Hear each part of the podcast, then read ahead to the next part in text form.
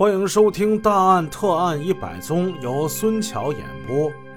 上回故事我们说到，木英往这兜里放了一个扁形的铁筷子，拿着这个包，跟着董慧就出了家门。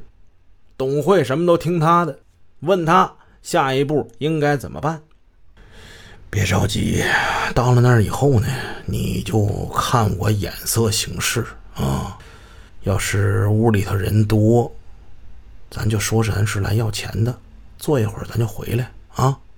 董慧点了点头，正如木英分析的那样，董慧这人唯命是从，嗯，你可以理解为他就是一件工具。两人到了王英家，正赶上停电，北屋小圆桌上点着一支蜡烛。王英看见债主登门。还有一人相随，自然是满脸笑容的接待了，让到沙发上坐好，又给董辉点燃了一支辽夜烟。木英摘下手套，抽起了自己的金花烟，然后王英转身到厨房去烧水。趁着这个机会，木英用手指了指董慧，又指了指南屋。董慧会意了。这意思就是说，动手之后，我得先去那屋收拾刚才看见那个那个小崽子。他所说的就是王英的儿子。王英回到屋之后，同木英交谈起来。木英虚以应付，但是没提要钱的事儿。董慧在一旁静听，两只眼睛不时的就看着木英。忽然之间，门开了。四个中学生走了进来，王英迎了过去。“哎呀，同学们来了！啊，大群他发烧了，呃在屋里躺着呢。”四个学生略作寒暄，走进了南屋。董慧皱起了眉头，他看定木英，但是木英脸上毫无表情。四个学生待了不大一会儿功夫就走了。这时，王英到厨房去看水烧没烧开，因为壶里的液化气已经快没有了，这个水烧的比较慢。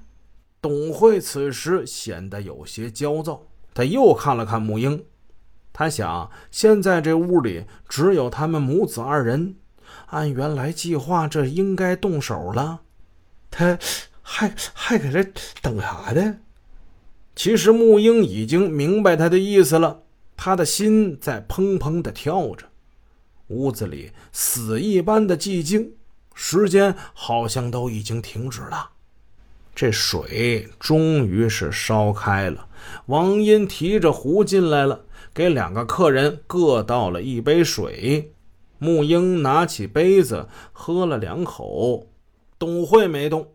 木英又点燃了一支金花烟，董慧无心再抽烟了。王英也没再给他，这三个人开始唠起来，话题呢还是做买卖。从二人进屋算起，时间已经过去大概有半个小时了。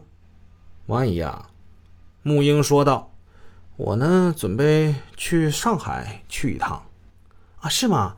那那那你办点货来呀。”王英说着，拽过一个纸箱子：“你你你看看这些袜子啊，买点这个其实应该能挺赚钱的。”王英说着，弯下腰，把箱子口打开，让木英借着烛光看。木英就趁着这个机会，拎起那个装着铁筷子的文件包，从背后就凑了过去。董慧他也站起身来，猛的，木英浑身的鲜血都往头上涌了。他眼睛红了，杀机骤起。他举起那文件包，向着王英的脑袋狠狠地砸了下去。王英惨叫一声，他的第一反应是叫他儿子大军呢。他挣扎着跟木英搏斗起来。很多听友听了好多集的故事，对王英这个人应该是没有太大的好感。但是不可否认，作为母亲，王英对自己的子女，对他们的爱是真挚的。他第一时间想到的是自己生病发烧躺在床上的儿子，这也是母亲的一种天性。